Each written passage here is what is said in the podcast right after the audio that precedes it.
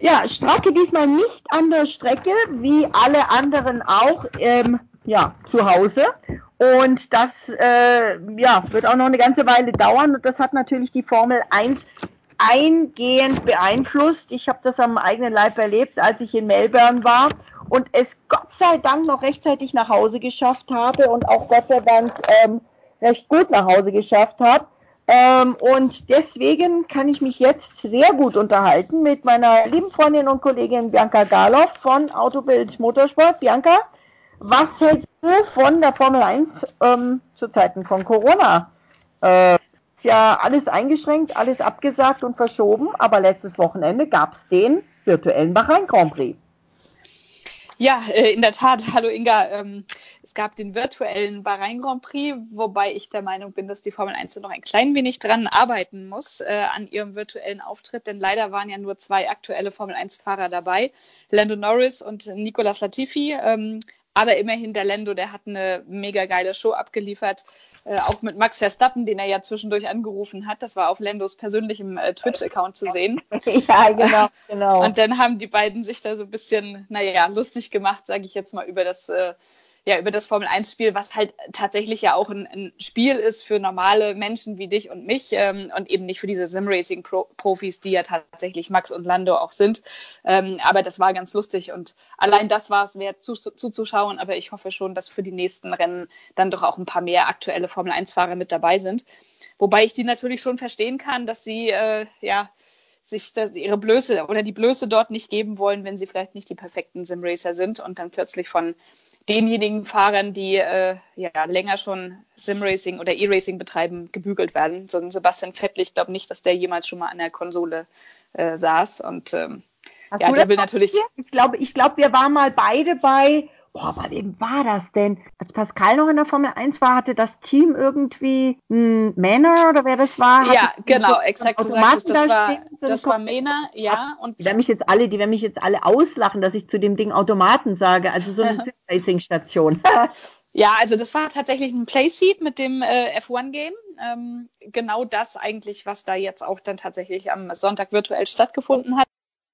Das kann man sich ja auch kaufen, also man kann sowas auch zu, zu Hause stehen haben, aber das ist eben trotzdem was anderes als echtes Sim-Racing. Und ähm, äh, der Max und der Lando, der sind da ja bei iRacing unterwegs, äh, haben ja auch ein eigenes Team, äh, für das sie fahren. Also das, sie machen das schon recht professionell. Aber äh, Spaß machen tut das äh, auf jeden Fall auch für, für dich oder mich. haben wir ja damals. Also ich weiß nur, ich bin im Kiesbett gelandet. Ich habe auf meinem Handy dieses Male. Da kann man mit dem Handy hin und her wackeln und fahren. Vielleicht sollte ich mal ein bisschen üben. Meine Tochter zockt mich da regelmäßig ab.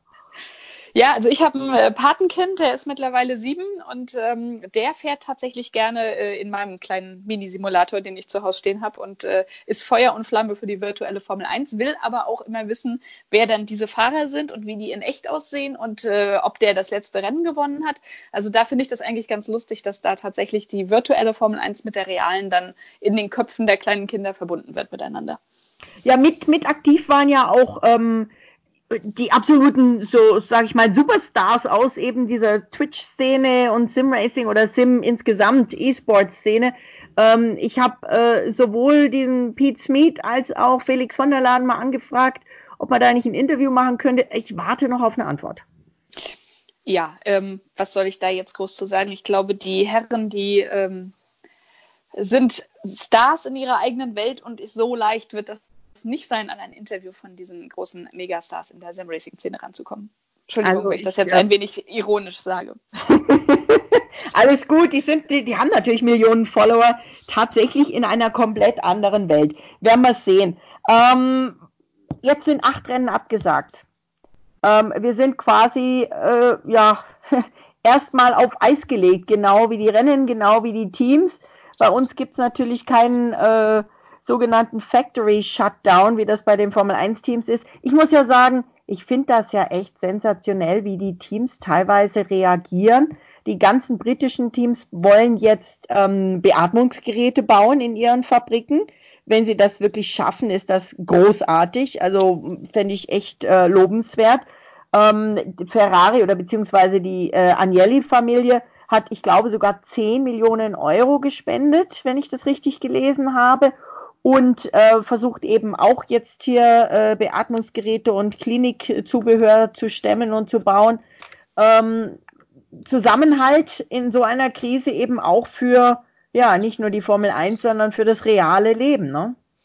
Ja, also das stimmt natürlich und ähm, ich würde es auch gut finden, wenn Rennteams tatsächlich jetzt auch denn mal was für die, also richtig was für die Gesellschaft tun können und eben nicht nur in Anführungsstrichen unterhalten, wobei das ja auch wichtig ist. Was ich persönlich immer ein bisschen schade finde, jetzt auch im Fall von Ferrari und der Agnelli-Familie, ähm, warum muss man das denn immer gleich so als Pressemitteilung rausgeben, wenn man denn mal Geld gespendet hat? Ähm, das jetzt ja, in diesen Zeiten. Gelesen. Ja, mhm. ja, also es äh, tatsächlich, es ist ja an die Öffentlichkeit gekommen und zwar auch offiziell. Und ich finde, in diesen Zeiten sollte man äh, damit dann eben nicht unbedingt PR machen, sondern einfach was Gutes tun. Ähm, und das reicht dann auch und nicht dann auch noch groß drüber reden. Meine Meinung, ganz persönlich. Ja, ja, vielleicht ist das aber auch bei den Italienern so, dass die dann eben irgendwie das Gefühl haben, hier sogar Ferrari steht hinter uns. Ist ja vielleicht auch nochmal eine andere Situation dort zum einen und auch eine andere Mentalität zum anderen.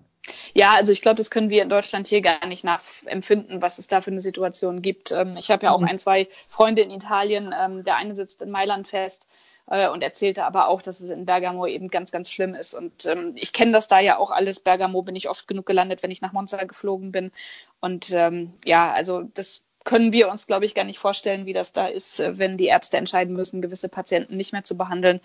Mhm. Und insofern, äh, ja, hast du schon recht, äh, sollten wir uns hier vielleicht kein Urteil anmaßen was, was, ist, was die, das Verhalten von Ferrari in dem Fall angeht. Wichtig ist jetzt wirklich, dass man das Virus in den Griff kriegt, dass wir alle zusammenhalten, dass die Welt da zusammenhält. Und wenn wir aus der Motorsportszene ein bisschen was dafür tun können, indem wir Atemschutzmasken oder was auch immer entwickeln. Also mit mir meine ich, meine ich da wirklich, äh, mit wir meine ich jetzt wirklich die gesamte Community. Ja. Dann finde ich das gut. Das sind, sind ja auch nicht nur die Formel 1 Teams, ähm, auch Glickenhaus ähm, äh, hat das jetzt schon, also ein Sportwagenhersteller, berühmt äh, ja, für seine Teilnahmen auch auf der Nordschleife, hat ja, auch okay. angekündigt, so etwas zu entwickeln. Und das finde ich dann schon ganz gut, wenn die freien Kapazitäten, die ja mittlerweile dann jetzt eben da sind, äh, für sowas genutzt werden können. Absolut. Und zum anderen eben doch auch, ähm, auch trotzdem, auch Entertainment, weil ähm, ich muss ganz ehrlich sagen, ich muss zwischendurch abschalten. Du kannst ja nicht ständig von weiteren Infektionen und Zahlen und in welchem Land ist es wie angucken. Da ähm, kriegt man dann echt schon irgendwann ähm, auch Angst und das geht auf äh, das mentale Wohlbefinden. Deswegen finde ich Ablenkung und äh, ein bisschen Unterhaltung eigentlich auch ganz gut. Ich muss sagen, weil du sagst Formel 1 und Zusammenhalten und alles, ich bin ja dann nachdem, ich war in Melbourne und ähm, wo es ja dort in Melbourne eigentlich überhaupt nicht zu merken war, dass irgendwas ist in der Welt. Ähm, da waren voll, voll besetzte Straßenbahnen in der Stadt, die Einkaufsstraßen vor. Die hatten es ja dort auch noch nicht, als wir da waren. Das war ja eher in Sydney. Ähm, aber die, das allgemeine Empfinden dort änderte sich ja auch ganz schlagartig mit diesem einen positiv getesteten McLaren-Mitarbeiter, der übrigens mit dem gesamten restlichen Jungs, die auch unter Quarantäne dort gesetzt wurden, inzwischen wohlbehalten und gesund wieder zu Hause ist. Gott sei Dank. Aber der, ich bin dann auch so schnell wie möglich, habe ich versucht zurückzufliegen. Es war schier unmöglich, irgendjemand ans Telefon zu kriegen. Lob an die Lufthansa. Die hatten auf ihrer App eine ähm, Möglichkeit eingerichtet, dass man sich zurückrufen lassen konnte. Und die haben tatsächlich zurückgerufen, haben mich auf den nächsten Tag, also das war pff, ja, auf den gleichen Tag, das war Samstag früh um 4 Uhr morgens, riefen die mich da an, ähm, dass ich Samstagnachmittag äh, fliegen kann. Und das habe ich dann auch sofort alles eingepackt und ähm, war deutlich früher, als ich normalerweise wäre am Flughafen, was gut war. Bin ähm, wohlbehalten heimgekommen. Der Flug nach äh, Singapur, der war sehr leer und sehr entspannt. In Singapur am Flughafen war ein Geisterflughafen, wie ich es noch nie gesehen habe dort. Ähm, also die, du weißt nicht, du kennst ja Singapur, diese Orchideengärten. Da habe ich noch nie ein Foto machen können ohne Menschen. Das war diesmal möglich, aber überall an allen Ecken standen da auch Temperaturscanner. Also man wurde wirklich ständig gescannt, ob man irgendwie erhöhte Temperatur hat. Und die haben tatsächlich einige Leute auch rausgezogen dann. Und der Lufthansa-Flug dann äh, von Singapur nach München, der war proppenvoll. Ähm, mhm. Und ich glaube, da waren viele Leute mit mir auch drauf, die froh waren, heimzukommen. Also war ja, also, heftig. Da kann ich auch noch eine Geschichte zu beitragen. Also ich war ja selbst zum Glück, muss ich diesmal sagen, nicht in Melbourne.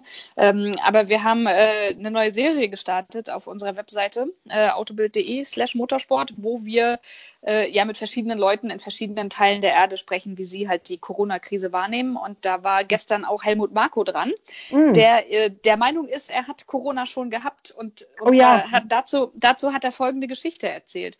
Ähm, er hat äh, kurz vor dem Formel-1-Test in Barcelona, vor dem zweiten, äh, eine heftige Erkältung gehabt. Das hatte man am Telefon auch immer sehr schön hören können, weil er ständig hustete und sich auch wirklich schlecht fühlte. Ähm, hat das aber nicht wirklich so, wie er halt ist, ernst genommen, hat das auskuriert, äh, meinte aber, es dauerte länger als für ihn gewöhnlich. Ähm, hm. Und dann ist er ja nach Melbourne geflogen, war irgendwie nur einen halben Tag da, ist dann wieder zurückgeflogen und hat erzählt, dass er in Dubai auf so einen vollen Flughafen getroffen ist, wo er so oft angehustet wurde, angefasst Ui. wurde und so nah an andere Menschen rankam. Er sagt, eigentlich wäre es für ihn logisch gewesen, dass er aus dieser Situation infiziert zurückkommen muss. Ähm, hm. Ähm, er ist aber nicht infiziert. Und er sagt, die einzige Erklärung, die er dafür hat, ist, dass diese Erkältung oder Grippe, die er vorher hatte, das muss schon Corona gewesen sein, weil ansonsten hätte er es nach diesem äh, Flug haben müssen äh, oder nach dem Flughafen. Und äh, er sagt tatsächlich eben, die Erkältung war stärker, als er es sonst von sich auch kannte. Aber er wollte eben auch allen älteren Herrschaften äh, Mut machen, weil er eben sagt, er hat es trotzdem irgendwie locker weggesteckt, hat zwar zehn Tage gedauert, aber heutzutage geht er wieder in den Wald mit seiner Kreissäge und reagiert sich da ab und vertreibt sich die Zeit, weil auch er, und das sind auch so ganz nette Geschichten, die man ja meistens gar nicht wahrnimmt. Er ist ja auch Hotelbesitzer, hat mittlerweile vier Hotels in Graz. Ja, die musste ja, er jetzt auch alle schließen. Ne? Also er ist da auch gleich mehrfach von der Corona-Krise betroffen. Ja, ja, ja. Gut, wünschen wir ihm, dass er bei guter Gesundheit bleibt. Ähm, der ist ja wirklich auch ein Formel 1 Urgestein und ähm, ich finde es gut, wenn er ähm, da was Positives versucht rauszuziehen. Aber ich stimme ihm dazu. Also ich habe auch nach diesem einen Flug, da dieser, dieser letzte Flug, der so vollgepackt war und da haben auch etliche Leute gehustet. Und dann, ich habe eine Freundin, die ist Flugbegleiterin, die sagt auch, da bist du in dieser Flugröhre sozusagen drin und du weißt nicht, wer was hat, ja. Und mhm. da haben die, also bei Singapore Airlines, die hatten Masken auf, Lufthansa noch nicht, die durften da wohl noch nicht. Inzwischen dürfen sie, glaube ich. Also weiß nicht, ob ich da so richtig informiert bin. Aber ähm, ja, Dubai Flughafen kann ich mir definitiv vorstellen, dass, ähm, dass er sich da unwohl gefühlt hat. Ne? Ja. Ähm, jetzt ähm, ist es natürlich so, acht Rennen inklusive Baku sind momentan verschoben, beziehungsweise wie Monaco ganz abgesagt. Auch Australien ist momentan äh, Status verschoben. Weiß nicht, ob sie den nachholen können, aber lassen wir uns überraschen. Ähm, die Sommerpause wurde jetzt vorgezogen von 14 auf 21 Tage quasi verlängert und ist jetzt für alle Teams eben in dieser Zeit, in der sowieso keine Rennen sind, anzusetzen. Und dann hoffen die alle, dass ähm, ja, momentaner Stand, Baku abgesagt, Kanada steht noch, da bin ich mal gespannt, ob der stattfindet. Dann würde es losgehen, ähm, Kanada, Kanada am 14., also 12. bis 14. Juni, wobei aber Kanada eine der ersten war, wenn nicht die ersten, die ähm, Olympia abgesagt haben, bevor Olympia selbst abgesagt und verschoben hat.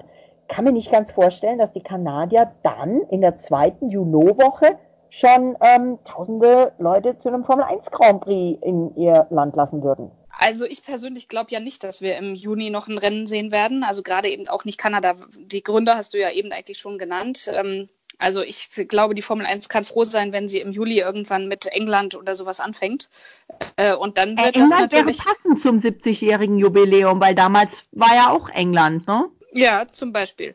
Und äh, dann wird es natürlich ein heftiger Ritt dann bis Weihnachten durch. Ne? Also teilweise die, die Planungen, die groben Planungen oder Planspiele, die es gibt in den Köpfen der Formel 1-Macher, die sehen dann teilweise sogar vier äh, Rennen in Folge vor. Also das wird dann wirklich extrem lustig, vor allen Dingen, wenn dann auch noch die 24 Stunden von Le Mans, Nürburgring und so weiter, das wird ja jetzt alles auf die zweite Jahreshälfte gelegt werden, wahrscheinlich auch ein paar Formel E-Rennen. Also ähm, wir sollten uns alle jetzt nochmal schön ausruhen, weil die zweite Jahreshälfte, die wird dann richtig heftig werden für Motorsportjournalisten. Und für die Fans aber, natürlich aber auch. Eher weniger Sim-Racing, wenn das tatsächlich funktioniert.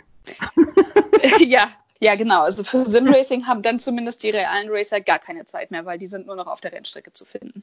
Und da gibt's ja jetzt dann eben auch schon die Überlegungen, tatsächlich auch äh, Grand Prix zu verkürzen, nur noch auf zwei Tage zu machen.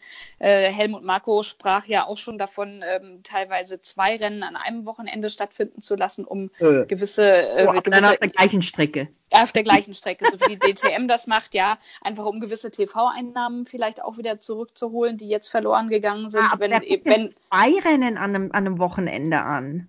Ja, ich sag ja, das wird ein heftiger Ritt. Äh, das, äh, vielleicht, vielleicht, ich habe ja schon mal auf meinem Twitter vorgeschlagen, vielleicht äh, auch mal ein Rennen zur Wochenmitte irgendwie, so quasi, ich weiß nicht, auf dem Weg von, naja, Monaco findet jetzt nicht statt, auf dem Weg von Barcelona äh, am Sonntag, dann vielleicht Le Castellet am Mittwoch und dann ähm, äh, Spielberg am nächsten Sonntag. Ja, naja, ja, übertreiben wollen wir jetzt mal nicht. Da muss ja auch einiges vorbereitet und aufgebaut werden. Und die Fans sollen ja auch dann an die Strecke kommen. Und das ist halt während der Woche ja doch eher schwer möglich. Aber wenn du sagst, zwei Rennen an einem Wochenende, die DTM macht's ja auch. Also ja, äh, ganz, ganz äh, unrealistisch würde ich das jetzt nicht finden, aber ähm, also im schlimmsten Fall werden sie das machen, um A, die acht Rennen, die sie für eine WM brauchen, hinzukriegen und B, vielleicht sogar im Hinterkopf diese 15 Rennen, die man wohl offensichtlich für die Fernsehverträge braucht. Ja, genau. Also genau das sind halt solche Hintergründe und deswegen sind das zumindest Planspiele, über die man nachdenkt, weil jetzt weißt du ja überhaupt nichts. Du weißt nicht, ob wir im Juli wieder anfangen können, ob, ob das erst im August klappt. Es gibt auch Pessimisten, die sagen, dass sich dieses Jahr gar kein Rad mehr dreht. Also ähm, mm. ich bin da mal gespannt, aber ich denke schon, dass wir irgendwann ab Juli, August dann doch wieder Rennen sehen werden. Hoffen wir es und behalten wir uns unsere Zuversicht. Können wir auch vorstellen, dass vielleicht sogar am Anfang Rennen stattfinden, wo eben dann, wie Bahrain ja ursprünglich geplant war, die Zuschauer, Zuschauerränge leer bleiben. Äh, siehst du das auch als Möglichkeit? Ähm, ja, eine Möglichkeit ist das natürlich, aber ich glaube, das ist keine Möglichkeit, die Liberty bevorzugen würde. Ähm, ja, vor allen Dingen die ja. Rennstrecken nicht, weil das ja die einzige Einnahme für die Rennstrecken ist. Ja, also ich, ich denke, ähm, man sollte mit der Formel 1 so lange warten, bis Großveranstaltungen wieder stattfinden dürfen und dann sollte man die Rennen austragen und dann eben die Idee mit zwei Rennen an einem Wochenende, um eine WM vollzukriegen, um gewisse Verträge zu erfüllen, die fände ich dann gar nicht so schlecht. Also da gibt es sicherlich Möglichkeiten, auf die man dann ausweichen kann. Was ich ganz lustig und gut finde, ist, dass angesichts dieser Krise jetzt auch die Formel 1 äh, langsam anfangen muss, mal kostenbewusst zu denken. Ähm, auch die großen Teams so agieren müssen, dass die kleinen Teams innerhalb dieser Krise oder auch nach dieser Krise überleben müssen und dass jetzt vielleicht gewisse Entscheidungen getroffen werden, die für die Zukunft der Formel 1 gar nicht mal so schlecht sein könnten. Also ich habe gehört, dass hinter den Kulissen tatsächlich einige Leute auch drüber nachdenken, die Budgetgrenze, die ja nächstes Jahr dann doch auch schon greifen soll, doch noch weiter zu senken, niedriger als 175 Millionen zu machen. Also das wären dann ja durchaus auch positive Effekte, wenn die Formel 1 einfach ähm, ja, konkurrenzfähiger insgesamt vom Feld her werden könnte äh, durch diese Krise, die wir jetzt gerade haben. Hm, interessant. Bleiben wir dran. Ähm, was wir wissen ist, die Regeländerungen, diese umfassenden, sind ja um ein Jahr verschoben worden. Auch das eine deutliche Kostenersparnis momentan. Nur ein Team darf das Auto verändern, nämlich McLaren, weil die nämlich zum Mercedes-Motor wechseln. Ja, genau. Und das ist ja aber auch eine, ein verständlicher Grund. Also da finde ich es richtig, dass man denen dann nicht im Weg steht, weil du musst ja ähm, gewisse Aufhängungspunkte des Motors, äh, Kühlsystem und Absolut, so, das, das, genau. das musst du ja einfach anpassen. Und ich glaube, dass Mercedes da auch durchaus ein gutes Wörtchen für McLaren eingelegt hat. Ähm, denn diesen Wechsel, den will man halt schon durchziehen. Ähm, ich habe so ein bisschen das Gefühl, dass diese alte Ehe McLaren-Mercedes wiederbelebt wird. Ähm, freut mich natürlich auch für unseren deutschen Teamchef Andy Seidel. Ähm, ja. Und deswegen ist das auch wichtig, dass, dass McLaren da diese Ausnahmegenehmigung bekommt. Und äh, ein Vorteil ist das ja jetzt nicht unbedingt. Ich denke, ein Vorteil ist es eher, dass sie insgesamt grundsätzlich auf Mercedes-Motoren wechseln, denn die sind ja doch ein bisschen besser als die von Renault. Schönes Schlusswort, Bianca. Ich danke dir. Wir bleiben am Thema dran. Und dann ähm, ein äh, Auf, äh, Aufruf oder Rufzuruf an euch alle bleibt gesund und bleibt zuversichtlich. Genau, das wünsche ich natürlich auch allen Zuhörern. Dir auch, Inga. Ciao, bis zum nächsten Mal. Danke dir. Tschüss.